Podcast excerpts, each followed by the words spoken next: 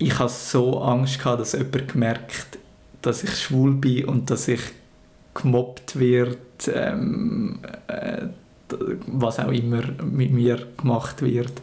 Und das ist wirklich so, dann halt fünf Monate nochmal Hardcore verstecken gewesen. Mies Coming Out. Jede Geschichte ist einzigartig. Hallo zusammen, ich bin Julia. Ich bin die Stimme, wo ihr abends am Anfang hört. Und das Mal rede ich mit dem Gründer und Host von Miss Coming Out, mit dem Marco. Er erzählt in der Folge 10 von seinem eigenen Coming Out.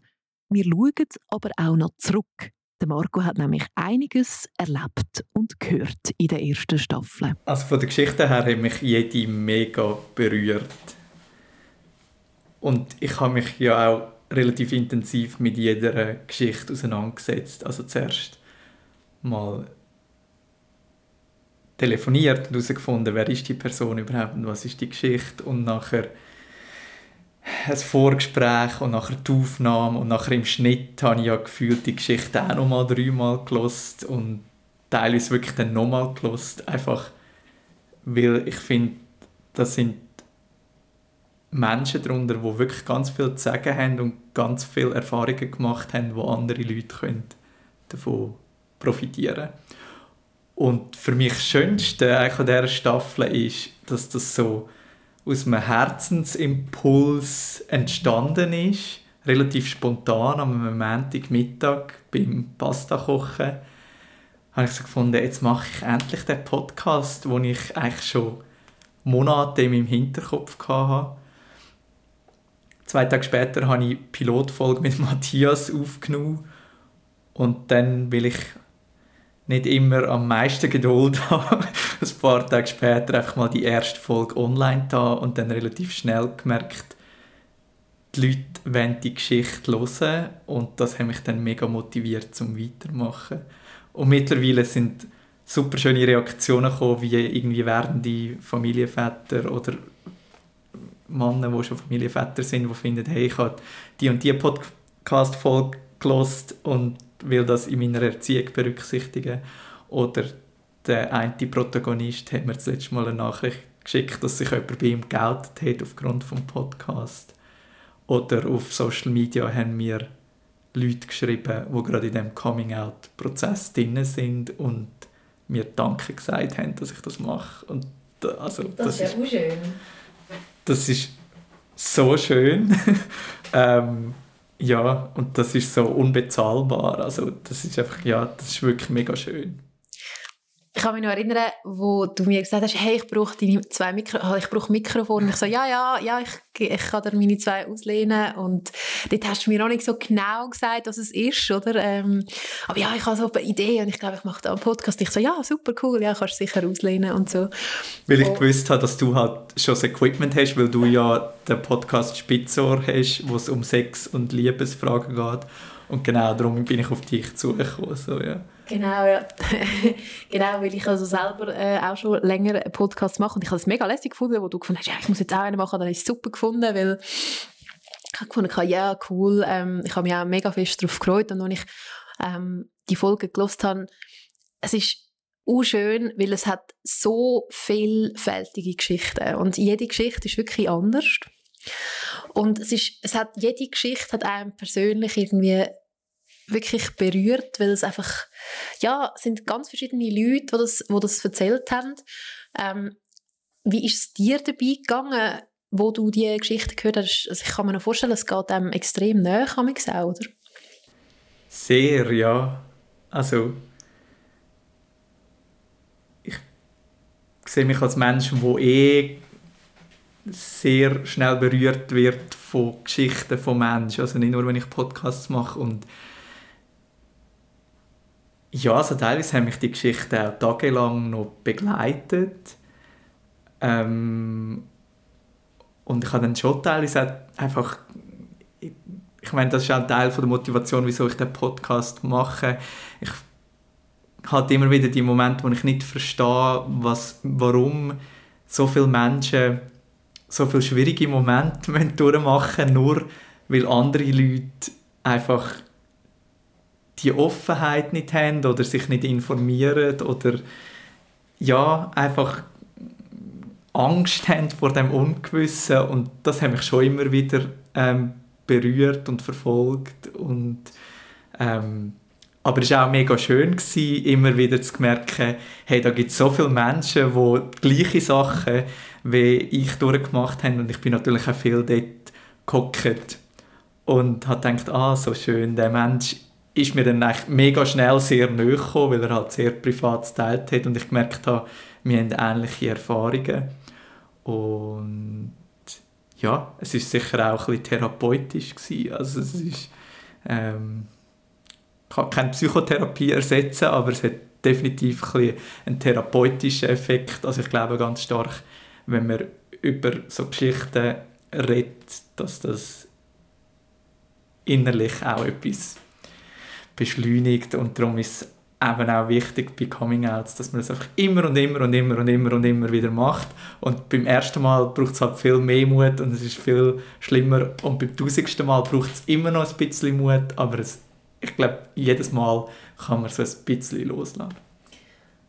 Das, das ist ja schon das ist ein schöner Weg so, zu, zu Team Coming Out, oder? Du hast, du hast gesagt, ja, äh, Sachen, die dich äh, eben auch ein bisschen an, an dich erinnern oder wie es bei dir war wie, also, wir können ja eigentlich offen reden, oder? Ähm, ich weiss, als ich dich kennengelernt habe, vor acht Jahren, hast es du mir gesagt. Mhm. Also ähm, ich bin damals, glaube 23 oder so. Gewesen, genau, ja, genau. Und ähm, dort hast du es, hast es du mir gesagt, aber noch nicht allen. Mhm. Ähm, wann war aber mal der Moment gewesen, dass jetzt zum Beispiel äh, deine Eltern gesagt haben, Mhm. Also ich habe mich mit 21 geoutet bei meinen Eltern und sie sind die allerersten Menschen in meinem Leben gewesen, die das erfahren haben. Mhm. Mit 21, also ich finde viel zu spät, aber ja, es war halt ein Weg dort hin und du hast angesprochen, ich habe dich dann zwei Jahre später kennengelernt und auch dort bin ich noch auf dem Weg gewesen und ich bin auch heute noch auf dem Weg. Also ich werde das Jahr 33, aber ich verwünsche mich immer noch im Moment, wo ich zum Beispiel schwule Scham habe. Also im Englischen sagt man so Gay Shame. Äh, es gibt ein ganz gutes Buch im Englischen, ähm, wo ich sonst dann auch in der Bio verlinken kann. Ich weiß jetzt gerade den Titel nicht mehr, aber es ist von einem britischen Autor wo das auch thematisiert wird und wo übrigens auch in meinem Buch ähm, teilweise vorkommt, Lockdown Liebe, äh, mein Tagebuch aus New York, ein Buch, das ich geschrieben habe, wo jetzt im Juli rauskommt, dass es Moment gibt, wo ich mich schuldig zum Beispiel fühle, dass ich schwul bin oder schwule Handlungen mache, also zum Beispiel an einem Mann, den ich liebe, Händchen gebe auf öffentlicher Straße. Und darum, ich weiß nicht, ob der Weg irgendwann mal abgeschlossen ist. Das wäre natürlich mega schön, aber solange dass wir in der Schweiz noch über Ehe für alle diskutieren und abstimmen sehe ich es halt einfach ein bisschen utopisch, dass man kann sagen kann, ja, man outet sich und nachher ist alles gut. Aber es ist natürlich ganz viel mega gut geworden und ich denke, auf das können wir dann auch noch sprechen. Also es ist sicher, sorry, das muss ich noch schnell anführen, es ist sicher viel besser, als wenn ich mich nicht geoutet hätte. Also das ist ganz wichtig zu sagen, mit dem Coming Out glaube ich ganz fest, dass ganz, ganz viele Sachen viel besser werden. Wenn ich mich nochmal zurückerinnere, eben, du hast gesagt, mit 21 hast deine Eltern das gesagt, es hat noch nicht alle gewusst. Damals, es war glaube ich 24, 23 irgendwie so gewesen, wo, wo wir äh, zusammen geschafft haben, hast du mir erzählt und ich weiß, ich bin eine der Einzigen gewesen, die das gewusst hat. Ähm, was ist der Grund gewesen, dass mich auch interessieren, dass es du damals nur gewissen Leuten erzählt hast und wieso diesen gewissen Leuten und nicht allen? Mhm. Also ich hatte damals wirklich noch Mühe gehabt, zu stehen und zu sagen, hey, ich bin schwul, auch dort. Ich hatte Angst dass die Leute mich verurteilen, dass die Leute mich grusig finden.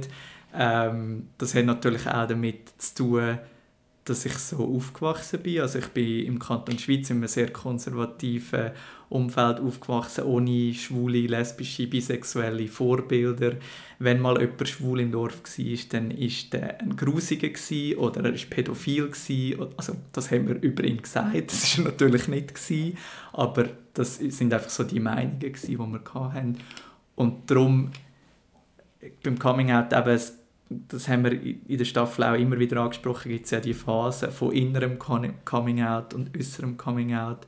Und ich habe mich mit 21 bei meinen Eltern gehalten und nachher bei meinem Bruder und seiner Frau und nachher bei meiner Schwester und nachher bei Freunden. Das ist dann immer so weiter raus.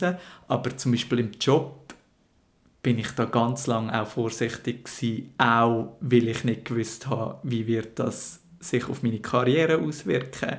Und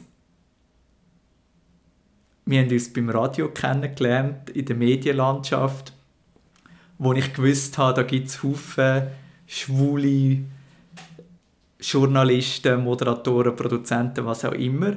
Und ganz ehrlich, als 14-, 15-Jähriger, wo ich schon davon geträumt habe, eine Radiokarriere zu machen, obwohl das für mich so weit weg war, weil das nur die Coolen aus der Stadt gemacht haben und sicher nicht der Marco aus Brunnen aus dem Kanton Schweiz. Man muss aber noch sagen, er ist dann in die Stadt gezügelt. Genau. Und, cool geworden ist er, ist er auch. ähm, auf jeden Fall, ähm, wo sind wir dran gewesen? Du hast gesagt, dass es gleich im Radio hat es ja viele Schule, also eben in dem Sinn gehabt und das hat dich wahrscheinlich dann auch ein bisschen, ja, ich weiß auch nicht, dir mehr Mut gemacht, nehme ich an, oder? Definitiv. Also das ist ja auch, wo ich mich mit 21 geoutet habe, das ist im August 2010 Mhm. Und das war eigentlich gerade, wo ich ein Praktikum beim Radio angefangen habe. Und dort hatte ich plötzlich Leute um mich herum, die lesbische, bisexuelle, schwule Menschen als Freunde hatten, wo wo auch positiv über so Leute geredet haben. Also es war ein ganz anderes Umfeld als dort, wo ich aufgewachsen bin und vorne war. Und ich war vorne von 18 bis 20 im Ausland als Hotelanimateur und habe dort ganz, ganz viele Menschen kennengelernt. Und dort habe ich natürlich auch ganz viele tolerante, weltoffene Menschen kennengelernt. Und das ist eigentlich mit all diesen Erfahrungen, das hat mich halt dann mega bestärkt, zu mir zu stehen und mich zu outen, weil ich gewusst habe, es gibt Menschen, die damit klarkommen. Du hast ganz viel jetzt deine die Innerschweiz angesprochen, dass, dass es nicht so einfach war. Ähm, Du hast das innere Coming Out angesprochen. Wann war denn dein innere Coming Out? Gewesen?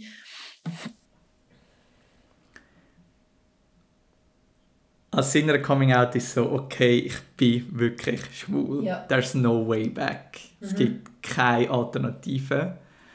Und das war in der Zeit, wo ich im Ausland war, als Hotelanimateur. Also ich habe dort in Griechenland und Ägypten gelebt, mit ganz vielen lustige und quirlige Menschen um mich herum. Wir haben einfach alles gemacht, was verrückt ist. Also jeden Tag war ein Abenteuer. Gewesen. Und habe dort mal beim Flaschendrehen einen Italiener müssen küssen. Ich habe mich natürlich innerlich gefreut äh, und habe den geküsst, so mit Zunge und habe dort so gemerkt, wow, das macht mit mir etwas ganz anderes, als wenn ich eine Frau küsse. Und habe mich dann auch so ein bisschen verliebt in einen Gast oder so ein verknallt, so ein bisschen schwärmerisch. Und dort habe ich wie so gewusst, okay, es geht auch nicht nur ums Sexuelle bei mir, sondern ich könnte mich auch in einen Mann verlieben. Und das sind eigentlich die Momente, wo ich gewusst habe, okay, ich muss mich outen. Nur bin ich dann zurück in die Schweiz gekommen nach diesen zwei Jahren mit 20 und ich musste ins Militär müssen in der Rekrutenschule. Und das sind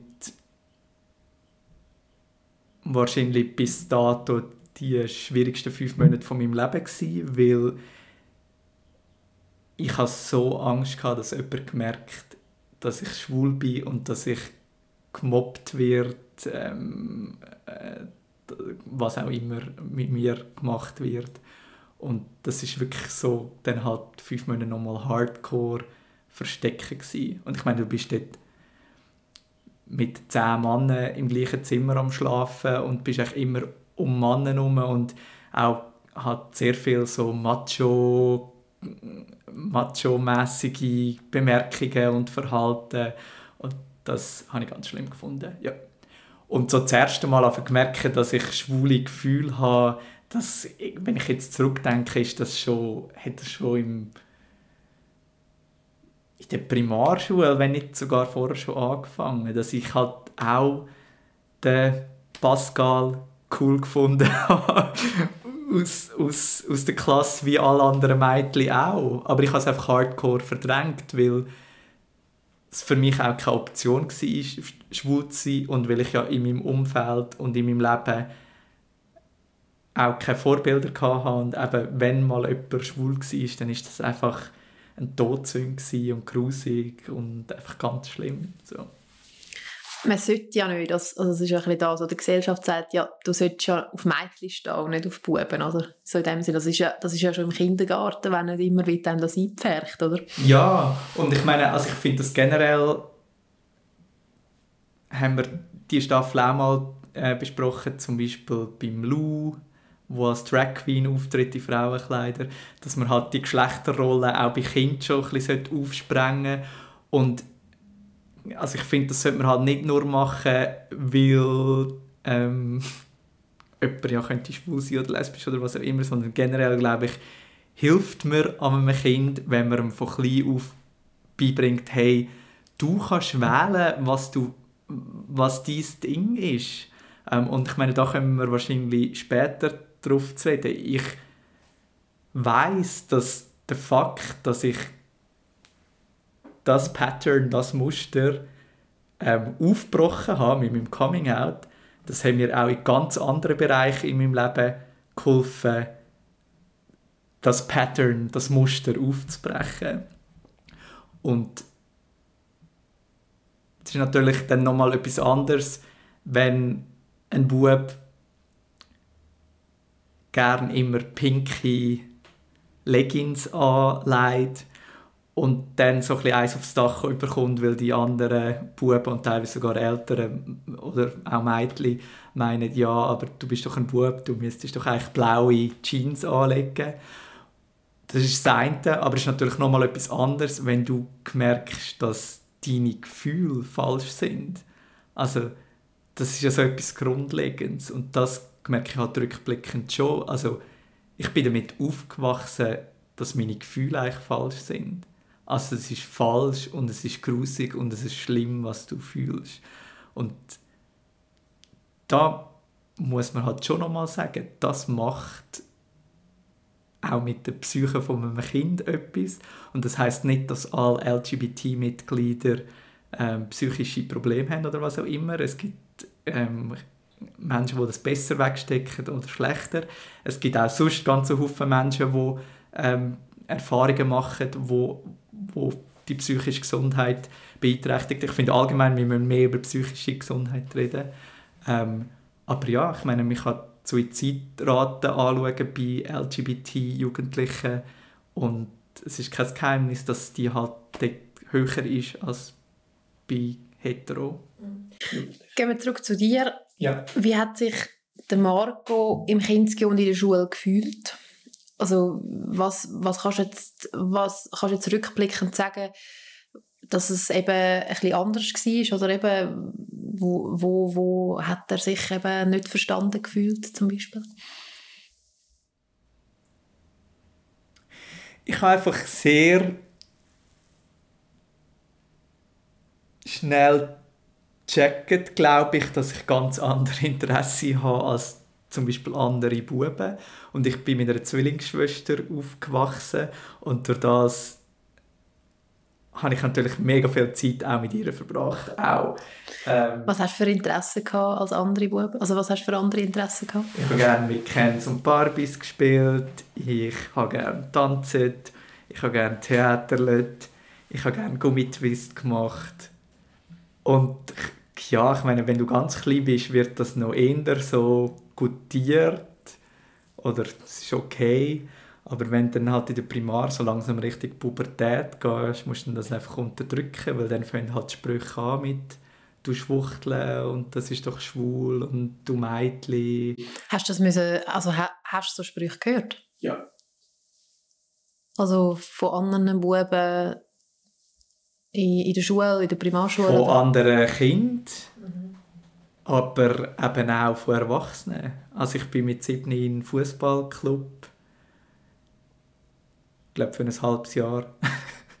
ähm, und ich meine, ja, damals in den 90er Jahren in diesem Fußballverein, es ist vielleicht nicht überall so, aber dort, wo ich war, habe ich schon gemerkt, dass da halt so sehr heteronorm ist und viel so äh, ihr müsst Herz sein und gönnt rein und grätscht rein und so und, und ich meine dann eben teilweise noch die Eltern am Fußballrand beim Match, wo, wo lernen, steh wieder auf und was auch immer. Und ich meine, ich bin so ein, ein feiner und ein empathischer und ein emotionaler Bub schon und auch immer noch als Mensch. Und das ja, ist dann nicht der Ort, wo du dich mega wohl fühlst. Und ich meine, eben auch dort passieren halt so Sprüche, ähm, wie, äh, ja, mach nicht so einen schwulen Pass oder was auch immer. Und als Kind ist dann ja das auch schwer zum differenzieren. Also, ist das jetzt wirklich eine homophobe Aussage oder ist es einfach so eine Aussage, wie man es halt sagt im Alltagsding? Und klar, ich, also eben, du kannst das nicht differenzieren als Siebenjährige. Du weißt einfach irgendwie, dass so wie du bist, dass das irgendwie nicht gut ankommt. Mhm. Schon noch krass, mit Sydney. Ähm, wie war es nachher? Gewesen? Also du hast eben gesagt, Pubertät war auch nicht so einfach. Gewesen. Also dort hast du es eher versucht zu verstecken. Was hast du gemacht, dass man es nicht merkt? Genau, also ich bin nach dem Shooten im Theaterverein. Dort habe ich mich mega wohl gefühlt, weil anders als auf dem Fußballplatz ist es dort genau darum gegangen, Gefühle zu zeigen ähm, Trauer zu zeigen, Wut zu zeigen. Ähm, also eben, wenn du hast gut Theater spielen hast du auch Zugang zu diesen Gefühlen finden und an dem hast du auch geschafft. Und ich habe dann auch so ein bisschen gemerkt, dass ich eigentlich Spass an dem habe und habe dann halt wahrscheinlich auch gleichzeitig gemerkt, eben, dass ich wie ein eine Rolle muss privat spielen muss, um eben nicht der Schwule oder die Schwuchtel oder das Finöckeli oder was auch immer zu sein. Und hat dann schon einfach eine Rolle vielfach auch spielen. Also, ja, du fährst halt dann schauen, was haben die coolsten Buben aus der Klasse an und kaufst dann die gleichen Kleider, dass du halt auch dort reingehst. Und ich meine, das sind ja Erfahrungen, wo, wo auch nicht LGBT-Jugendliche machen. Ähm, bei mir ist es einfach eben wirklich glaube mit einer extremen Unsicherheit auch verbunden gewesen und Angst, weil ich ja auch selber nicht, ich habe ja nicht gewusst mit siebni ich bin schwul. Ich habe einfach gewusst, irgendwie ich so aus der Norm oder eben, es kommen so komische Reaktionen. Und eben gerade dann in der Pubertät, wo man sich dann schon auch mit der Sexualität auseinandersetzen dort habe ich schon einfach gemerkt, ich finde, und das haben wir äh, in dieser Staffel auch schon gehört, die Folge 1 von Matthias, ich finde äh, nackte Jugendliche, männliche Jugendliche spannender als äh, die weiblich mit der Vagina und der Brust. Ähm, oder auch so mega, und eben, ich bin ohne Internet damals aufgewachsen und im Kanton Schweiz, aber wenn der Modekatalog ist mit diesen heißen Unterwäschmodel, habe ich nicht die Frauen in den BHs angeschaut, sondern die Männer in diesen Slips. Und ich habe einfach so gemerkt, das fasziniert mich. Mhm. Und das natürlich alles heimlich. Also irgendwie eben, wenn, wenn ich gemerkt habe, meine Eltern sind gerade nicht um oder was auch immer. So. Du hast mir mal gesagt, dir ist dann in der Sek, äh, nicht in der Sek, äh, im Gimmi ein bisschen besser gegangen, weil es dort wie, also du bist ein bisschen weg vom Dorfleben und es war ein bisschen offener. Gewesen. Mhm. Also für mich ist das ein bisschen wie ein Neuanfang gewesen, weil eben ich bin dann nicht mehr in Brunnen in die Schule, sondern in der Schweiz im Nachbardorf. Und habe so gedacht, da kennen mich nicht mehr so viel. Und was schon auch noch eine Rolle gespielt hat, und das ist unabhängig von meiner sexuellen Orientierung, aber meine Schwester und ich sind immer sehr stark in der Schule gewesen, und ich bin schon halt dann vielfach als Streber angestellt worden und man hat mich auch wegen dem immer wieder so ein bisschen dumm dran genommen, weil bis Ende Oberstufe habe ich relativ locker bin ich durch die Schulfächer durchgekommen. Und für mich ist es dann wie auch eine Chance gewesen, weil ich plötzlich gemerkt habe, an dem Gimmi bin ich nicht mehr der Superbrain, sondern da gibt es auch noch andere Superbrains. Aber auch dort habe ich teilweise dann halt auch extra nicht so Leistung gezeigt oder nicht so gezeigt, wie gut ich bin, weil ich habe um kein Geld von der Welt wieder der Streber sein und der Superbrain und habe mich von dort, von dort von Anfang an versucht, so ein bisschen an den cooleren Klicken anzuschließen, um ja, dann einfach nicht wieder in diese Situation hineinzukommen, wo du halt unten durch musst. Und das habe ich auch recht gut geschafft. Ähm, aber auch dort habe ich mich einfach mega angepasst und ich bin nicht mich selber gewesen. Genau. Und das, ja, also im Nachhinein eben, ich meine, also meine psychische Gesundheit hat, hat definitiv darunter gelitten. Ähm, ich war damals nie bei einem Therapeut oder so, aber ich glaube schon, dass nachher kurz vor Maturaende, also mit 17, 18, dass ich dort eher depressive Neigungen oder Depressionen hatte. Also. Und eigentlich der Ritterschlag bzw. die Befreiung ist dann im Ausland gewesen, oder? Genau, also ja, also ich bin schon immer, hat mich andere Sachen fasziniert.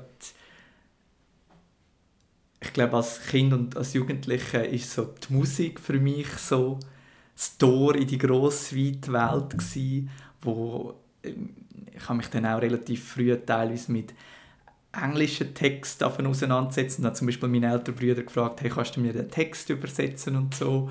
Und habe wie so gemerkt, hey, das Leben hat noch viel mehr und andere Facetten äh, zu bieten als... Die Mythen und äh, der Vierwaldstätter See. Genau, und die fünf Stereotypen, die dort leben, jetzt mega übertrieben gesagt.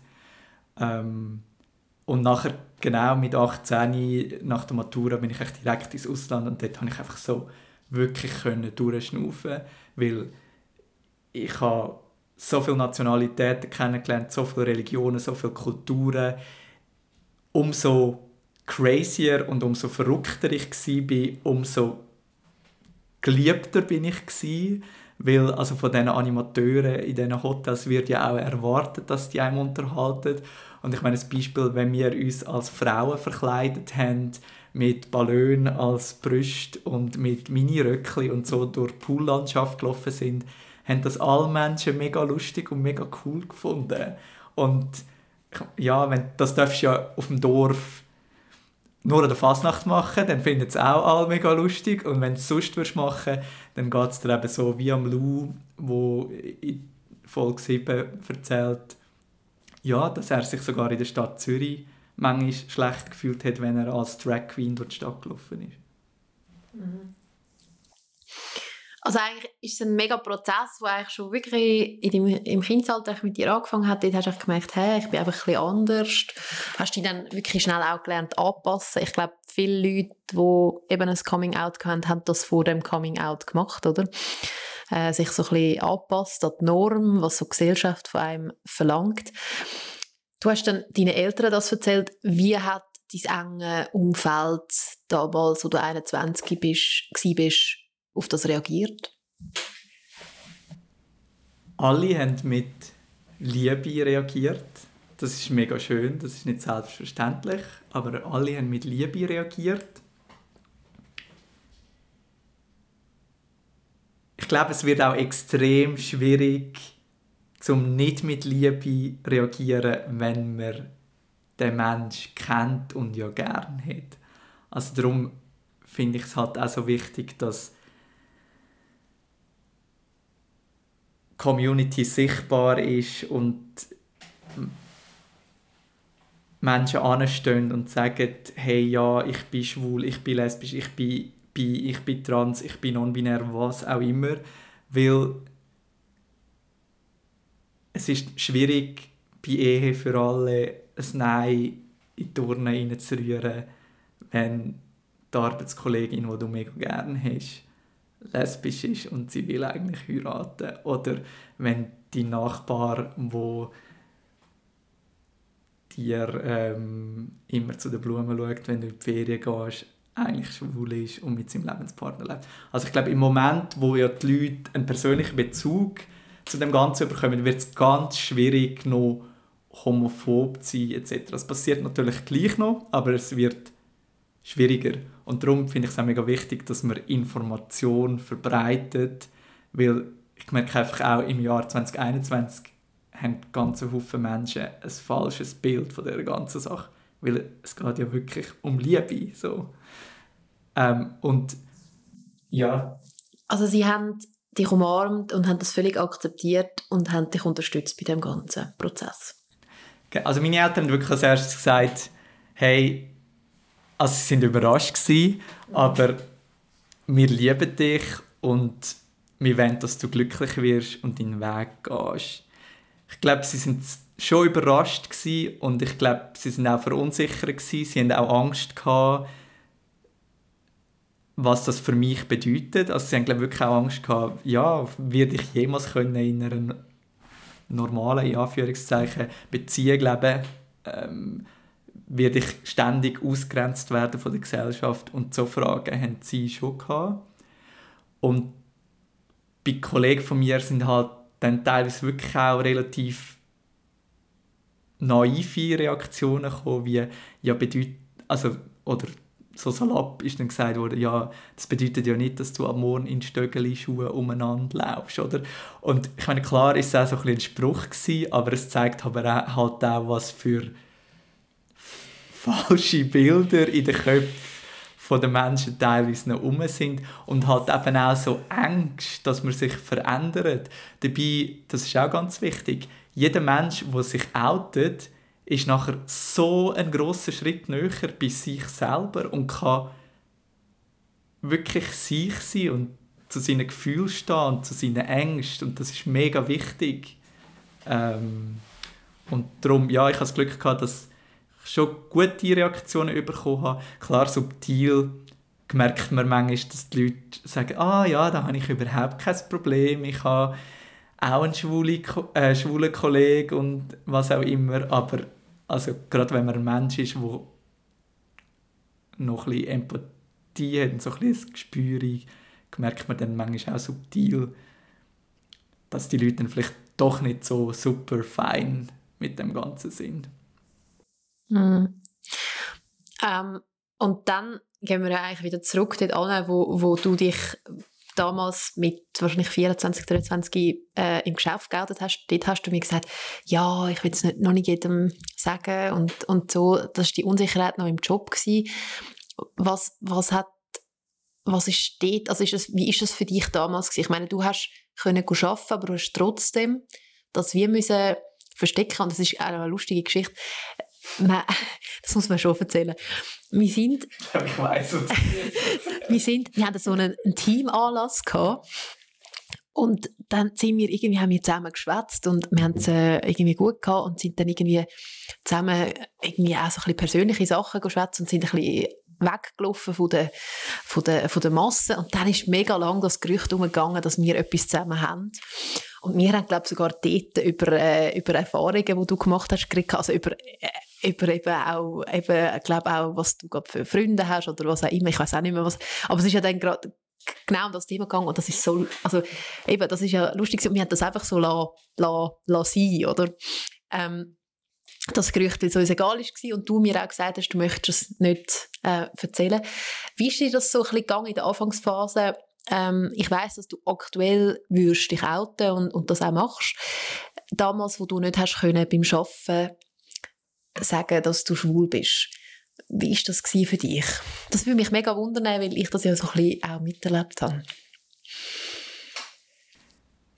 In dem Moment habe ich nicht realisiert, wie uncool es eigentlich ist. Weil eigentlich ist für mich ja schon eine riesige Freiheit dass zum Beispiel du das weißt. Also ein, eine. Arbeitskollegin und dann auch Freundin. So.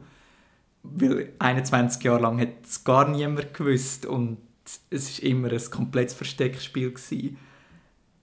Aber es ist halt schon so, du bist ständig am überlegen, wer weiß jetzt, dass ich schwul bin und wer nicht. Sprich, wenn ich ins Geschäft gekommen bin und du gefragt hast, wie war dein Wochenende, war, habe ich dir wahrscheinlich erzählt, dass ich mit meinem dazumaligen Freund in Zürich im Museum war.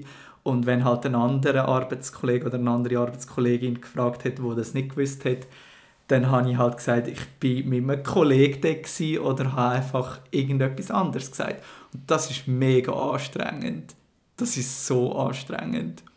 Und dann das andere ist halt schon, ähm, ich habe ja vorne auch schon ein, zwei andere Jobs gehabt. Und auch, ich meine, im Ausland hat es natürlich nicht nur positive Erfahrungen gegeben. Es hat immer wieder die homofeindlichen Momente gegeben. Und so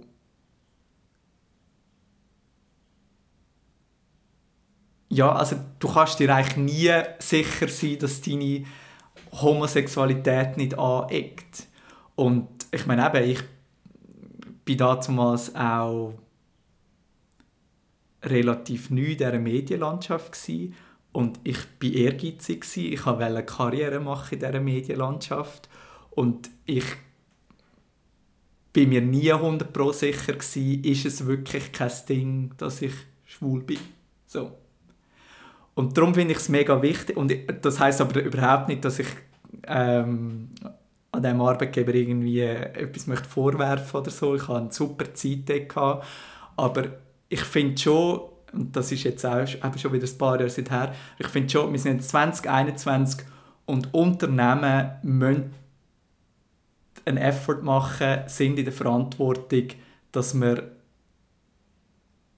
eine inklusive Kultur gestaltet. Und ich rede da nicht nur inklusiv für LGBTQIA-Member, sondern auch für People of Color, für Frauen, Frauen ganz wichtig, für ähm, handicapierte Leute. Einfach und es macht auch Sinn, weil du willst nicht, dass dir ein kreatives Talent durch die Lappen geht, nur weil deine Unternehmenskultur nicht inklusiv ist. Und die Sachen passieren.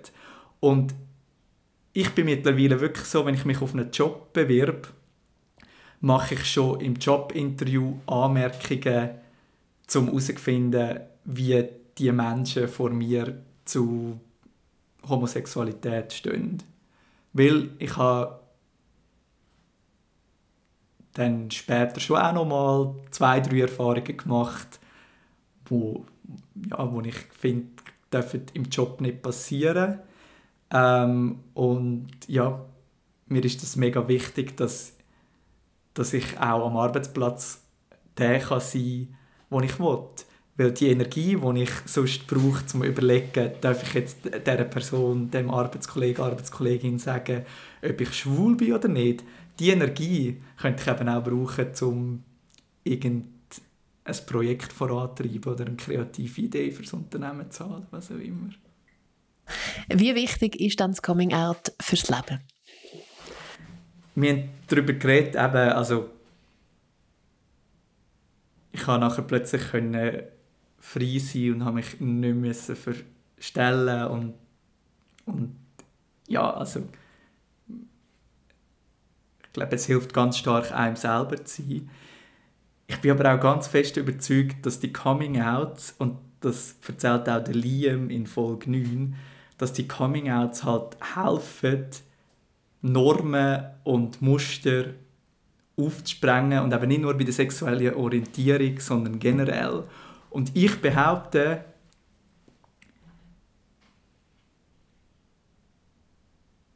ich wäre wahrscheinlich nie Radiomoderator von einem Privat, von einem grossen Privatradio in der Schweiz geworden und hätte dort Morgensendung gemacht.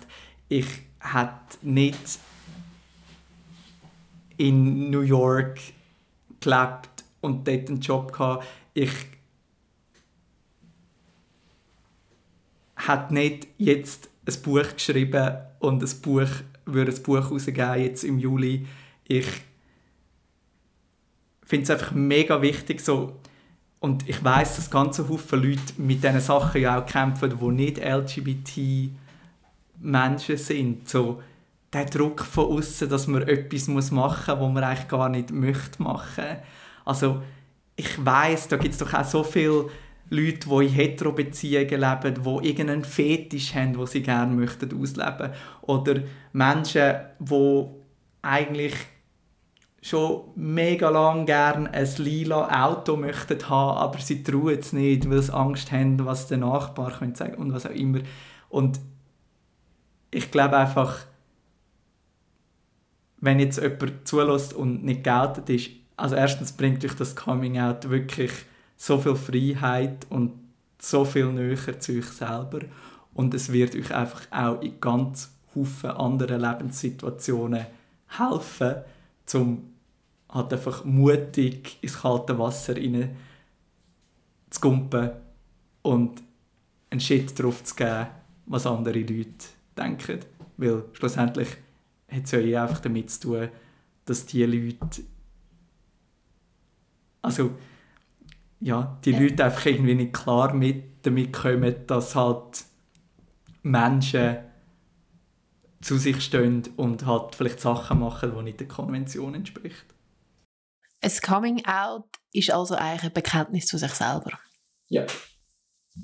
Eigentlich wäre es ja toll, und das ist jetzt einfach so ein bisschen so einfach so mal dahin denkt, dass, dass es eigentlich nicht mehr Coming Outs braucht, sondern es ist einfach so, wie es ist. Das wäre mega schön. Stand heute nicht möglich. Die Frage habe ich ja doch auch immer wieder bekommen, so, braucht es die Coming Outs überhaupt noch? Braucht es einen Podcast, wo «Mein Coming Out» heisst? Ja, braucht es. Sehr stark sogar. Weil Leute werden immer noch in der Stadt Zürich zusammengeschlagen, weil sie queer sind. Wir haben nicht die gleichen Rechte wie andere Menschen in der Schweiz, sie Ehe für alle, aber auch in anderen Bereichen.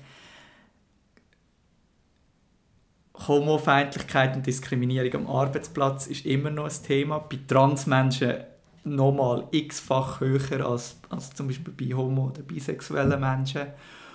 Und darum braucht es die Coming-Outs. Ich kann es verstehen, wenn jemand sagt, ich oute mich nicht, gerade am Arbeitsplatz etc. Ich möchte niemandem...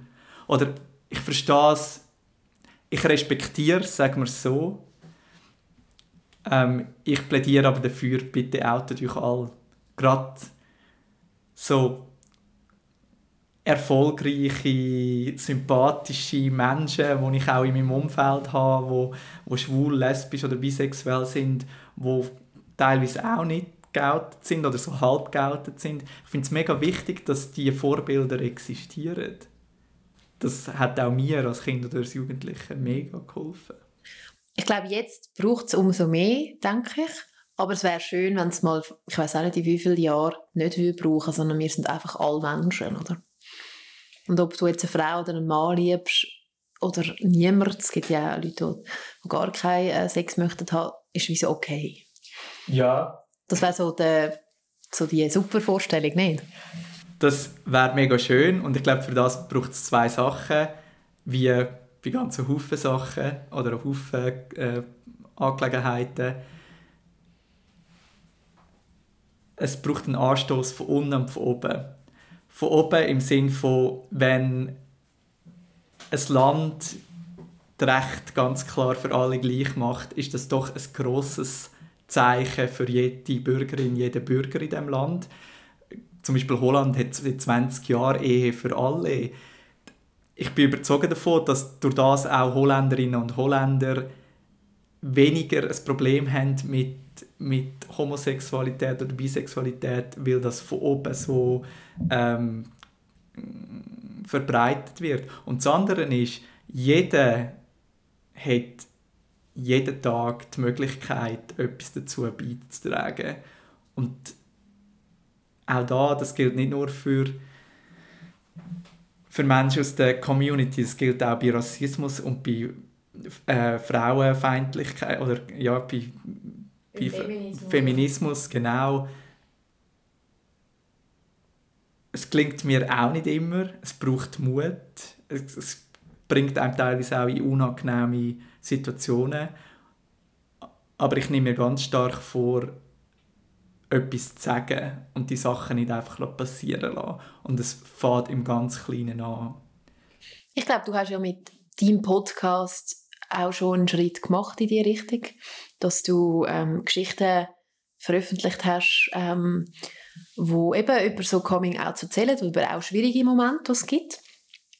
Ähm, das finde ich, find ich, äh, find ich großartig und da muss man dir auch ähm, ein Kränzchen umbinden oder äh, auch Danke sagen für das. Ich finde es mega schön, dass du das schätzt und das also ja, das finde ich mega schön. Ich will nicht einmal ein Danke. Ich hoffe einfach wirklich, dass durch den Podcast der ein oder andere Mensch sich eher überlegt, wenn er irgendeine Aussage macht, wo halt andere Menschen können verletzen können. Und auch das gibt, also es gibt einen Grund, warum ich immer am Schluss von jeder Folge sage, sage, sind lieb zueinander.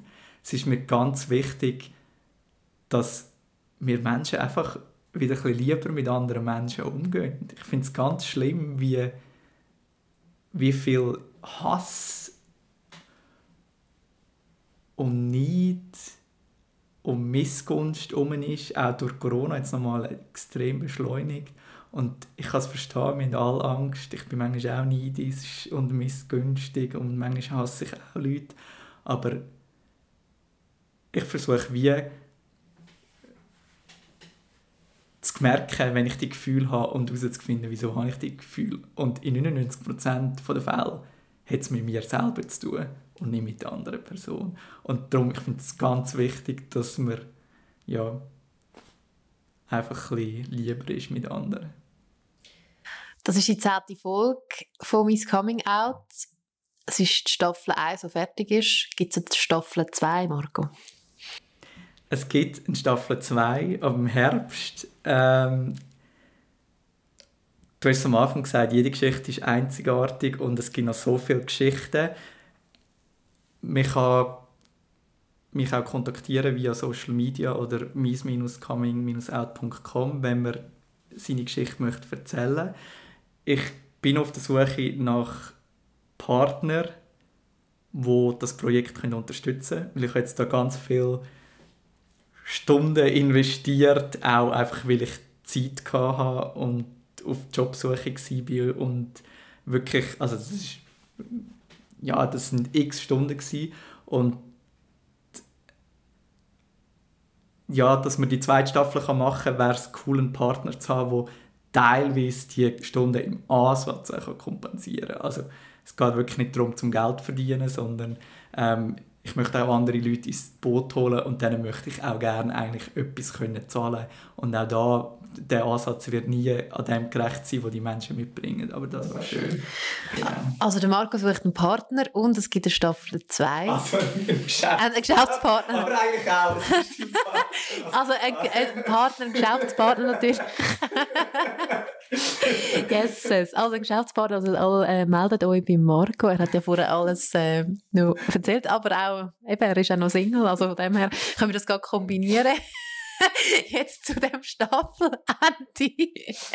ähm, danke vielmals ähm, für deine Geschichte. Es war sehr, sehr toll, gewesen, die auch irgendwie ein bisschen anders zu hören, obwohl ich sie schon mal gehört habe. Und ähm, ja, wenn ihr eine habt, meldet euch bei Marco. Danke, Julia Cresta, für die Support von «Mies Coming Out» von Stunde Null an.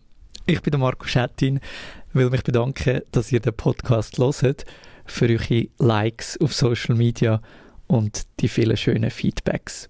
Staffel 2 ist im Herbst zurück und wenn ihr den Sommer trotzdem queer wollt verbringen bestellt euch mein Buch Lockdown Liebe, mein Tagebuch aus New York, wo Anfang Juli erscheint.